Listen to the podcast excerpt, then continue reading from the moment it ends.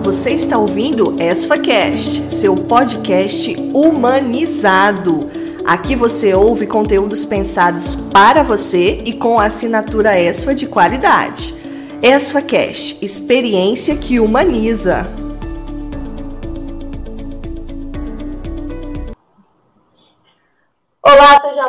Bem-vindo, seja muito bem-vinda ao ESFACast, o podcast da Escola Superior São Francisco de Assis, localizado na cidade de Santa Teresa, Espírito Santo, sempre trazendo o que é de melhor e mais atual aqui. Humanização e inovação é na ESFA. E essa semana, na responsabilidade social do ensino superior particular, a, a, a ESFA tem elegido e feito várias atividades, né, debatido com projetos sociais, trazendo pessoas para falar de responsabilidade social, e nada mais justo do que conversarmos também sobre a nossa responsabilidade social, sobre o que a ESFA faz em responsabilidade social. E para isso, temos o prazer aqui de receber em nossos estúdios a professora Silvia Caldara. Silvia, tudo bem? Tudo bem, Andréia. Muito boa tarde. Boa tarde a quem está ouvindo a gente. Muito obrigada pelo convite. É sempre um prazer vir aqui representar a nossa instituição, né, como coordenadora da Comissão Própria de Avaliação, e principalmente falar de um assunto tão importante dentro de qualquer instituição de ensino, que é a responsabilidade social. Perfeito, Silvia. A Silvia, como ela mesma adiantou, para você que está nos ouvindo, ela é, né, a nossa, ela, ela trabalha na comissão, né, ela é presidente da comissão permanente de avaliação, então a Silvia recebe né, toda a avaliação da comunidade, não só acadêmica, mas também da comunidade de Santa Teresa, e media isso junto à direção para que as ações sejam sempre sejam analisadas e potencializadas. E é sobre isso que a gente vai conversar um pouquinho. Como é que a ESFA faz responsabilidade social? O que é a responsabilidade social no ensino superior?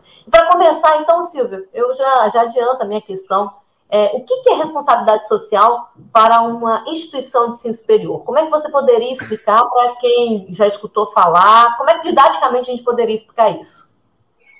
Então, André, é muito difícil né, a gente falar de responsabilidade social e não vincular isso a uma instituição de ensino, seja ela básica, fundamental ou superior, principalmente, na verdade, quando a gente fala de adultos, né, no ensino superior. Porque sempre a gente atribui à educação e às escolas um papel de de transformar né, e aprimorar o ser como cidadão, fazer dessa pessoa um agente de transformação. E isso é, é essencial para a gente ajudar na formação de uma sociedade mais justa, igualitária e um planeta mais sustentável. Isso já vem sendo debatido na própria LDB, na Lei de Diretrizes e Bases da Educação Nacional, que sempre vincula educação, trabalho e prática social. E no caso das instituições de ensino superior, é, desde 2004, o Ministério da Educação ele criou o Sistema Nacional de Avaliação da Educação Superior, que, é que a gente chama de SINAIS. E esse sistema é que avalia né, como essa instituição caminha, é, se ela oferece um serviço de qualidade, e os critérios que, que são avaliados de forma regular, e o Ministério da Educação é muito incisivo nesse tipo de avaliação, é, é a responsabilidade social, né? E tem um tema, um, um item dentro das dimensões que o Ministério da Educação avalia, que é só sobre responsabilidade social que é executada dentro da instituição de ensino superior. E dentro do próprio Ministério da Educação, não só ele acompanha um, a responsabilidade social que já está dentro de uma instituição que já está em andamento, mas como para uma instituição de ensino superior particular, se ela quiser fazer um credenciamento para ofertar algum curso, né, junto ao Ministério da Educação, no próprio instrumento de avaliação que o Ministério usa, um dos eixos é a responsabilidade social. Então, é obrigatório que as instituições particulares de ensino realizem é, a, a, responsabilidade social, não necessariamente uma semana, né? mas existem práticas em leis que são impostas a essas instituições. Mas se eu fosse resumir assim, no fundo, o que a gente chama né, de RSU, que é Responsabilidade Social Universitária, é o comprometimento permanente que a instituição de ensino superior precisa ter em assumir e cumprir a missão que ela estabelece.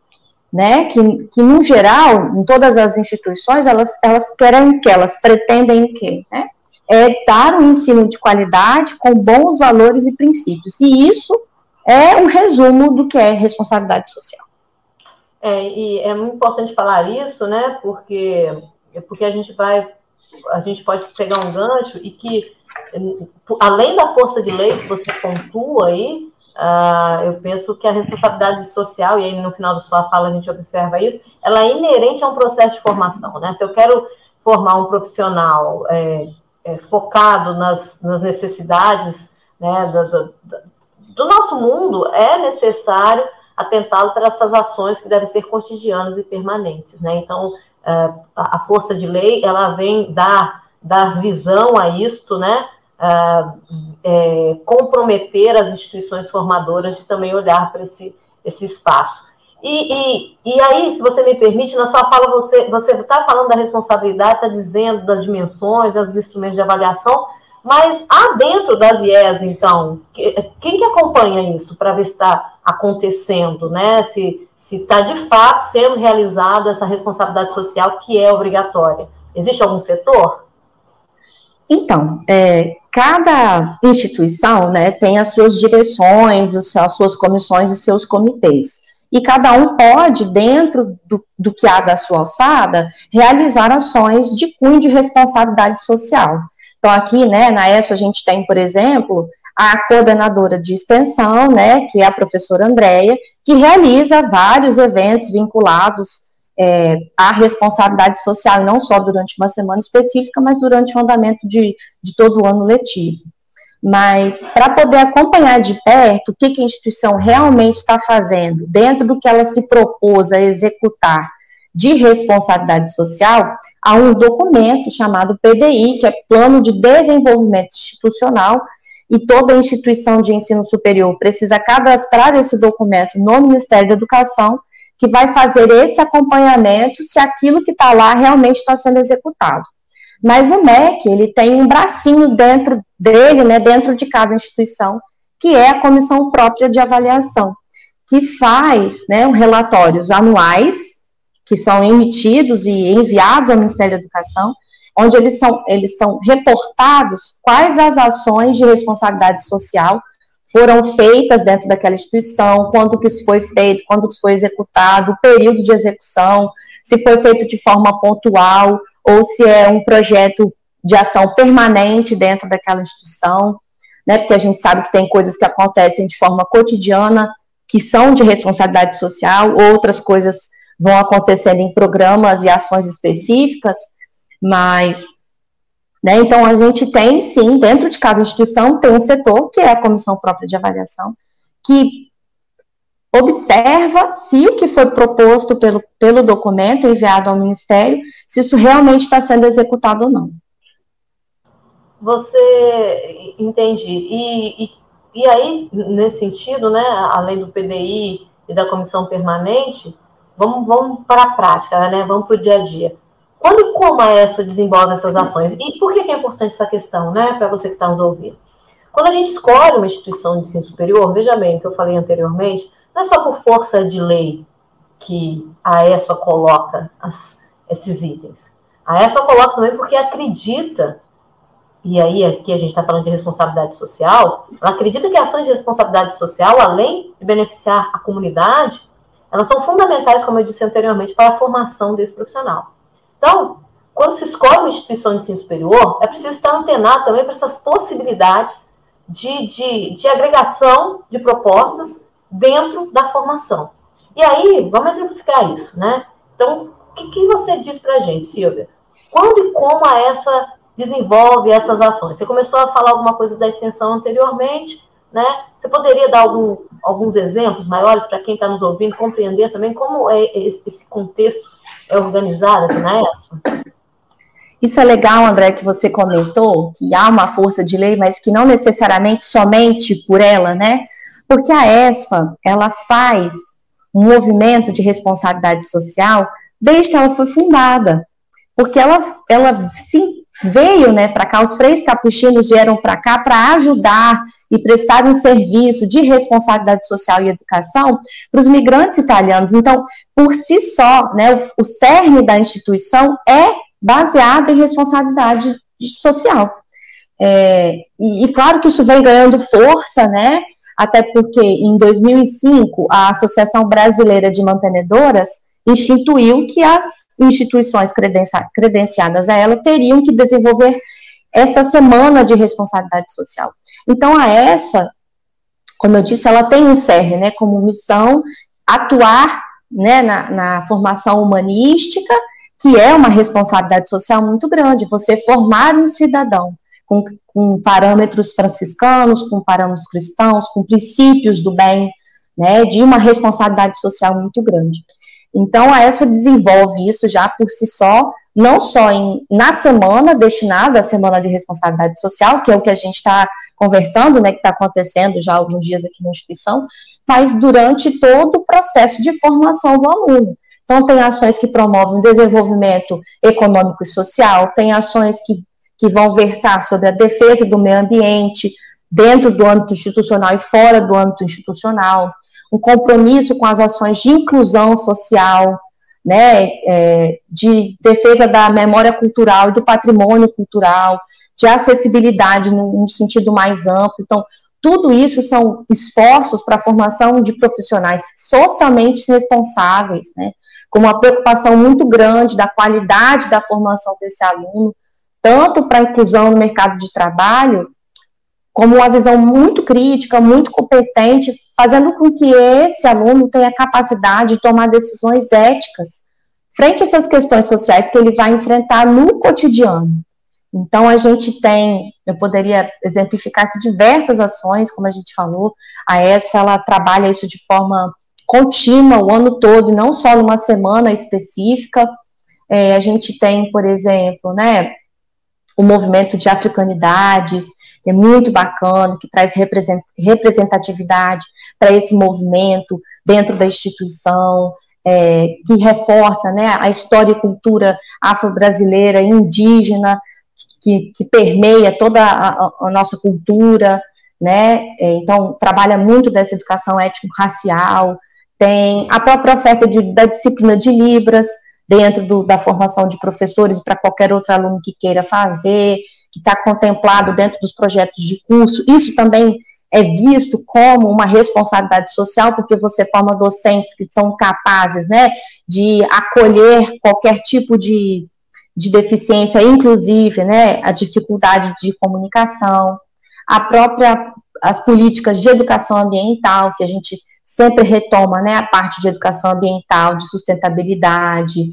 Esse ano teve até uma flora muito legal, que é a, a economia franciscana, né, de, de aplicação desses conceitos para uma sustentabilidade mais viável. Dentro da própria instituição, a gente também desenvolve projetos relacionados à educação ambiental. A gente fala muito também na disciplina de ética, por exemplo, então, de forma contínua, de educação em direitos humanos, né, de uma educação sustentável.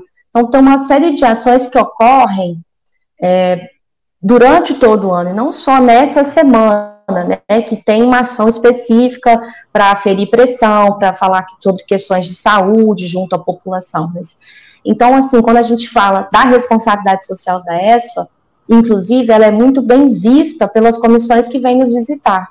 Eu já passei por 12 comissões de avaliação em loco, então eu, eu enfrentei grupos diferentes do Ministério da Educação aqui dentro da instituição, tanto de instituições públicas quanto de instituições de ensino superior privadas. E um dos pontos que eles mais elogiam a nossa instituição são essas ações de responsabilidade social, que elas não são só somente dentro dessa semana, né, como estabelecido em lei, mas isso permeia muito diversas ações da instituição. Bom, você como coordenadora de extensão, então faz um trabalho é, fantástico aqui dentro da instituição, também sempre é muito elogiado pelo Ministério da Educação, essa, essa abertura de portas, de, de oferecimento de serviços de forma gratuita para a comunidade, dando esse retorno para essas pessoas que investem na nossa instituição e que compartilham da história da ESO, vai fazer 120 anos agora, né? Então, assim, devolvendo um pouquinho para elas, isso reforça muito o papel da ESFA na imersão da organização civil, né? E a importância da execução dessas responsabilidades sociais, que vão muito além dessas ações pontuais. a própria né, abertura da instituição para visita no programa do ESFA Portas Abertas, que permite instituições que não têm infraestrutura a conhecerem a nossa instituição, a usarem das nossas dependências.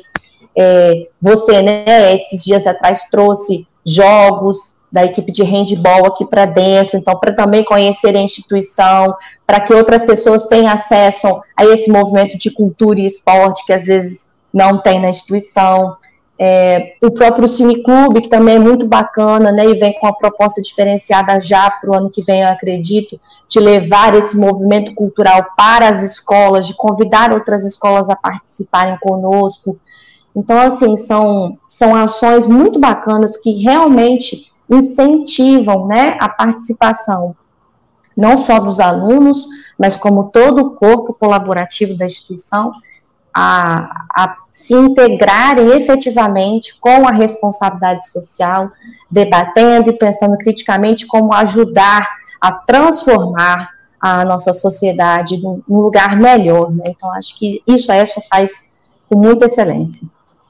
E, e, isso de uma forma cotidiana, permanente, né? Penso que o desafio da responsabilidade social é tornar essas ações e intenções em políticas permanentes e ampliar esse leque né, de envolvidos. Né? Na Semana da Responsabilidade Social, então, para você que está nos ouvindo, nós tivemos, nós estamos dando né, destaque a movimentos que trabalham com crianças em risco social, a movimentos que trabalham com animais abandonados, a comunidade LGBT+, porque a gente entende também que nós somos um canal né, para a gente auxiliar nesses debates, é, além de inseri-los dentro da proposta de formação do nosso alunado, né? E, e proposta de formação, quando a gente fala de proposta de formação, formação, desde 2020 é, é molhado, mas a gente tem que dar destaque a isso aqui nesse momento. A gente passou por um período pandêmico onde nós tivemos as nossas atividades suspensas, isso não é novidade, você provavelmente aí que está nos escutando deve ter visto ou presenciado, ou se não aconteceu com você mesmo, home office, atividades suspensas, não podendo ser presencial por conta da pandemia.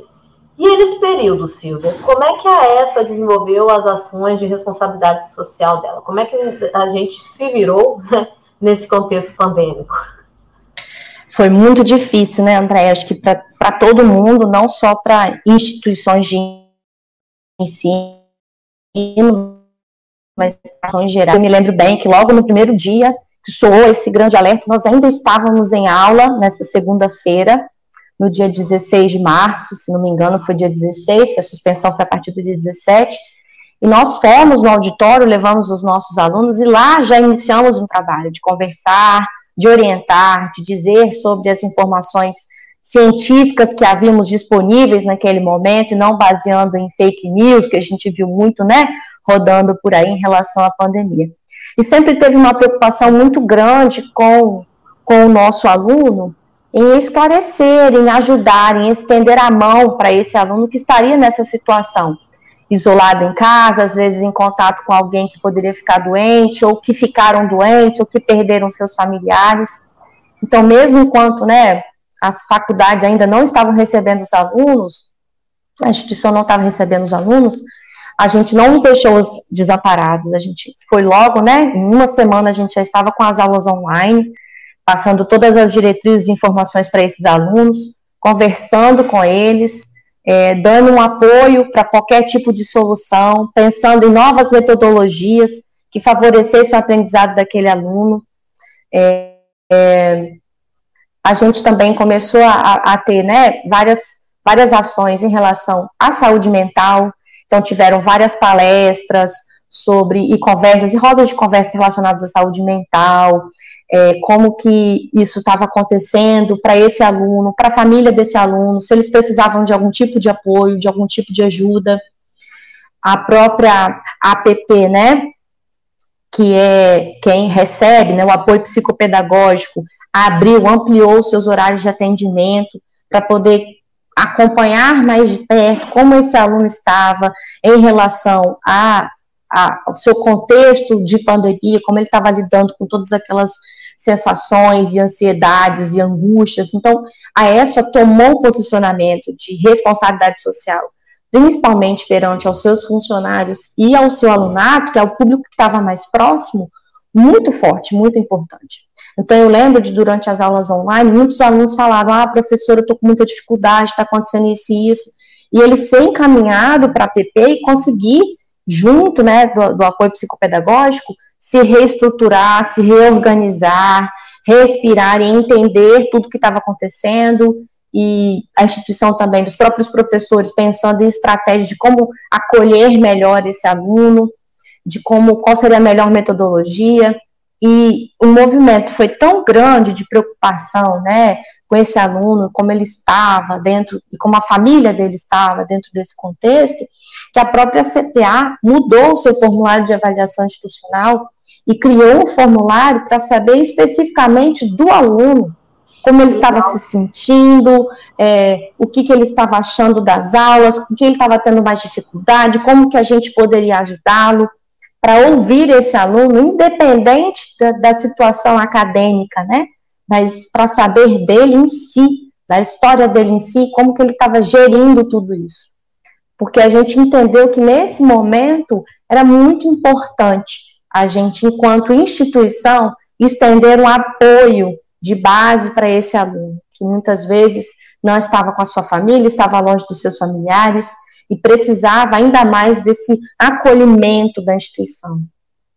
Fora que também começou-se né, a desenvolver uma série de debates, os eventos não pararam, então a gente teve a realização da Jornada Capixaba da Biomedicina, que trouxe, né, aberto à, à comunidade, a outros profissionais da área de saúde, vários temas relacionados. Teve inclusive um pesquisador de fora que veio falar sobre vacina, sobre imunização, sobre como seria esse processo, esse procedimento de vacinação, porque também muitas pessoas estavam ainda impactadas, né, com as novidades falsas que a gente ouvia, que não tinha que vacinar, que ia virar jacaré, essas coisas todas. Então, Sim. foi muito importante esse movimento para mostrar para a população que não estava nos, nos, ouvindo que era necessário sim se cuidar e, e se precaver e, e os transtornos associados a isso.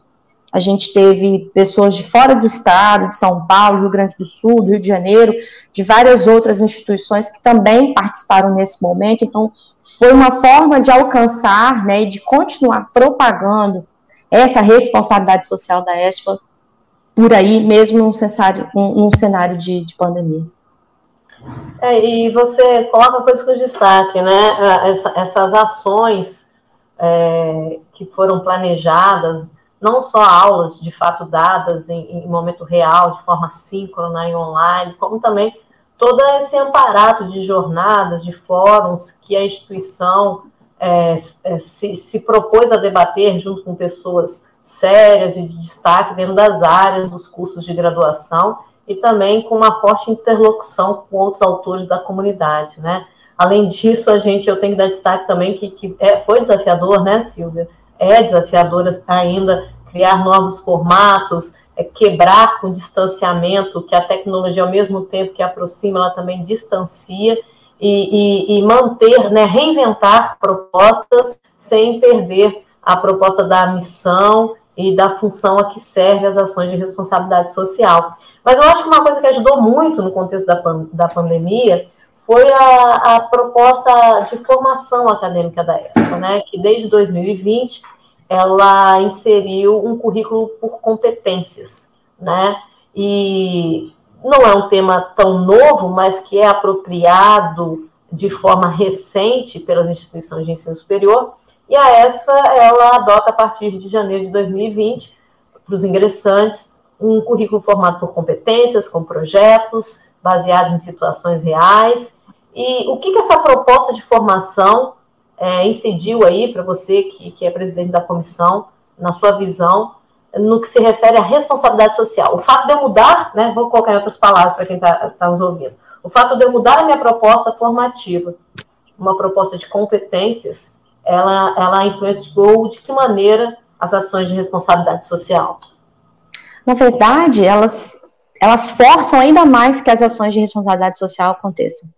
Porque, como a gente começou a conversar, né, não dá para separar educação, a própria LDB faz isso, vincula educação e, e ação profissional, e, né, e vínculo e responsabilidade social. Porque é para isso que o aluno vem, ele vem para se tornar um cidadão melhor, competente, habilidoso na profissão que escolheu, mas sem deixar a visão social, porque ele está inserido nesse meio social. E como a gente mudou, fez essa transição para essas metodologias baseadas no desenvolvimento de competências e habilidades, principalmente com uma execução de projetos, e esses projetos, no geral, eles vêm de uma demanda, de uma real necessidade dessa sociedade que o nosso aluno está inserido, obrigatoriamente ele vai ter que resolver essa demanda, uma demanda de um problema social que acontece naquele meio. Então, vai forçar esse aluno a se relacionar mais com essa comunidade, a ouvir mais a comunidade a qual está inserido, o que realmente é necessário para aproximar e para resolver, para ajudar essa comunidade.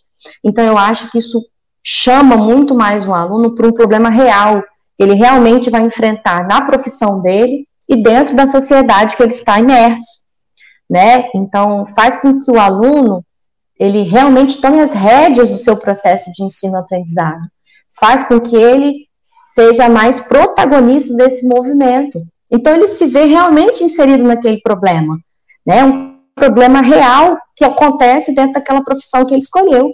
Então, ele vai lidar com, esses, com essas, essas questões durante todo o seu processo de formação e vai lidar com elas mais ainda quando sair da instituição.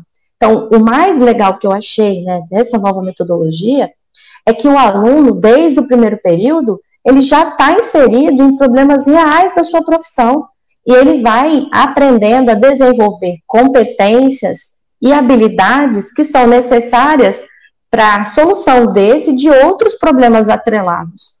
E com a pandemia, ele tinha um problema maior, que é um problema social real, inclusive, um cenário pandêmico. Então, como eu vou poder ajudar a minha comunidade sem estar lá presencialmente ou com o número de, de ações pessoais muito restrito, né, em alguns momentos permitido, desde que dentro desse distanciamento, como que eu vou ser um educador físico no momento de pandemia? Que tipo de ação eu posso fazer para ajudar o outro e para exercer a minha profissão? É, então, eu acho que dentro desse cenário de pandemia, a nova metodologia, que foi desafiadora, porque ela estava sendo implementada quando a pandemia chegou, mas ela fez com que o aluno e o professor também, bem como os funcionários, se adaptassem e se doessem mais dessa parte de responsabilidade social. Porque você estava inserido num problema social real, que era ver as pessoas isoladas, as pessoas nas suas casas, sem poder sair para poder caminhar ao ar livre, sem poder fazer uma atividade física, por exemplo. E aí, como, como ajudar nesse problema, nessa questão, né? Elas ficando mentalmente sozinhas, precisando se tocar, se abraçar sem ter esse contato. Então, daí as ações, né, que visavam muito a saúde mental. A gente também, eu lembro de rodas de conversa que a própria educação física organizou sobre mulheres, a gente falou sobre feminicídio, também aumentou muito durante a pandemia a violência contra a mulher, né, e o aluno então se via dentro desse problema, inclusive me lembro da, da live, né, que a gente fez, que tinha muitos comentários no YouTube dos alunos, de, de pessoas que estavam assistindo, comentando, ah, eu presenciei isso, isso aconteceu aqui perto da, da minha vizinha, né, porque são coisas que acontecem realmente, são esse é, né, é, é, o diferencial do nosso, da nossa responsabilidade social. São coisas do cotidiano que a gente vive e presencia. E que, independente da profissão que a gente escolha, a gente tem que atuar, porque nós estamos inseridos nela. Não dá para fugir disso, dessa responsabilidade. Não dá para se calar mediante todos, tudo isso que está acontecendo com a nossa, ao nosso redor, né, com a nossa sociedade. E se eu tenho, sou preparado para isso desde o começo, dentro dos problemas, né, que vão permear a minha profissão, é mais fácil quando eu for enfrentar isso realmente, quando eu tiver formado e tiver que caminhar com as minhas próprias pernas, né? Independente de ter um professor ou um tutor ou um mentor que vai me dar algumas dicas, fala assim, olha, você já pensou nisso? vamos tentar tal coisa. Então, lá, quando ele tiver formado, ele já vai ter tido esse contato. Então, para o aluno, agora, ele rala muito mais do que antes porque ele realmente tem que fazer, ele não vai sentar lá e vai ficar ouvindo um professor falar para ele. O problema é real e vem para ele resolver, não para a gente que é professor resolver. Né? Então ele trabalha mais agora, trabalha mesmo. Mas, em compensação, como ele vai sendo trabalhado vai lidando com todos esses percalços que a gente sabe que acontece na nossa vida profissional, quando ele sai para o mercado de trabalho, aquilo já é muito natural para ele. Ele já sabe lidar, já sabe propor um projeto, já sabe pensar em soluções. Fora que muitas vezes o problema que chegar para ele já vai ter solucionado isso na sua prática, na sua vivência durante essa graduação. Então ele já vai chegar com a resposta quase pronta. Então, isso vai ser um diferencial muito grande para ele, né? Porque ele não vai sair do zero para resolver aquele problema. Então, eu acho que a metodologia ela veio para trazer ainda mais para a gente a responsabilidade social, porque são problemas sociais que a gente precisa resolver dentro da nossa profissão, independente qual seja. E incorporados né, dentro das propostas formativas através dos projetos, é perfeito o que você fala. Né? É, e, e, quando a gente diz isso, não quer dizer que o, que, o, que o, nosso acadêmico não tenha formação conceitual, é apenas uma forma diferente e, e real, eu posso assim dizer, de exercer essas habilidades e competências que são necessárias a esse profissional. Não dá, queridos que estão nos ouvindo, pensar que um, um, um bom profissional se faz só apenas com saber técnico. É necessário estarmos antenados, né, essas necessidades sociais é porque todos estamos interligados, né? O nosso ambiente, a, a, seja em casa, seja num, num, num, espaço maior, todos nós influenciamos e somos influenciados pelas ações. Então, é necessário pensarmos global, é necessário ações globais, e é necessário que nesse processo de formação que a professora Silvia é, destaca, isso seja cotidiano, e porque na hora que eu entro no mercado, eu já vou estar ambientado ou conscientizado e com uma grande possibilidade, porque aí faz, né, a pessoa vai fazê-lo se quiser, mas com uma grande possibilidade de colocar em prática aquelas questões que fomentamos durante a formação. Silvia, é, foi um prazer conversar com você aqui na Semana da Responsabilidade Social, é sempre muito legal, a professora Silvia esteve com a gente aí no mês da saúde, dando várias dicas de, de sustentabilidade, de receitas, né, é, a gente conheceu um pouquinho a Chique, então sempre é muito bom conversar, não só pela, pela figura da comissão permanente de avaliação, mas por ser uma pessoa que está sempre antenada aí com casos de responsabilidade social, e que bom tê-la aqui nessa casa, né? E aí eu gostaria agora das suas considerações finais, para que a gente pudesse fechar aqui essa nossa transmissão. Bom, eu só queria agradecer, é sempre um prazer conversar com a Andréia, que é uma mulher que eu admiro muito, uma profissional extremamente competente, é um prazer tê-la como colega de trabalho dentro da instituição que luta muito em relação às suas responsabilidades sociais, sempre se fez presente dentro da comunidade, prestando serviços de qualidade, tanto de infraestrutura, quanto de atendimento ao público, quanto visando né, uma educação de, de qualidade, de princípios cristãos, humanísticos, né, pensando na evolução e na humanização do ensino, que é a nossa querida instituição ESPA. Uma faculdade secular que completa 120 anos agora e que sempre, sempre, isso aí a gente não tem o que dizer, sempre pensa muito nessa responsabilidade, não de forma pontual, mas de forma cotidiana. Então, obrigada, Andréia, pela oportunidade. Nós que agradecemos, agradecemos a você aqui que está no nosso ESPAcast, o canal da ESPA Santa Teresa, Ensino Superior. Eu conversei com a professora Silvia Caldara sobre responsabilidade social do ensino superior. Meu nome é André, sou coordenadora de extensão aqui da ESPA e convoco você nos nossos pod, próximos podcasts. Só olhar aí, é só clicar adicionar na sua lista, que a gente sempre está trazendo conteúdo novo e de qualidade para você. Essa humanização e inovação sempre. Um abraço e até a próxima. É.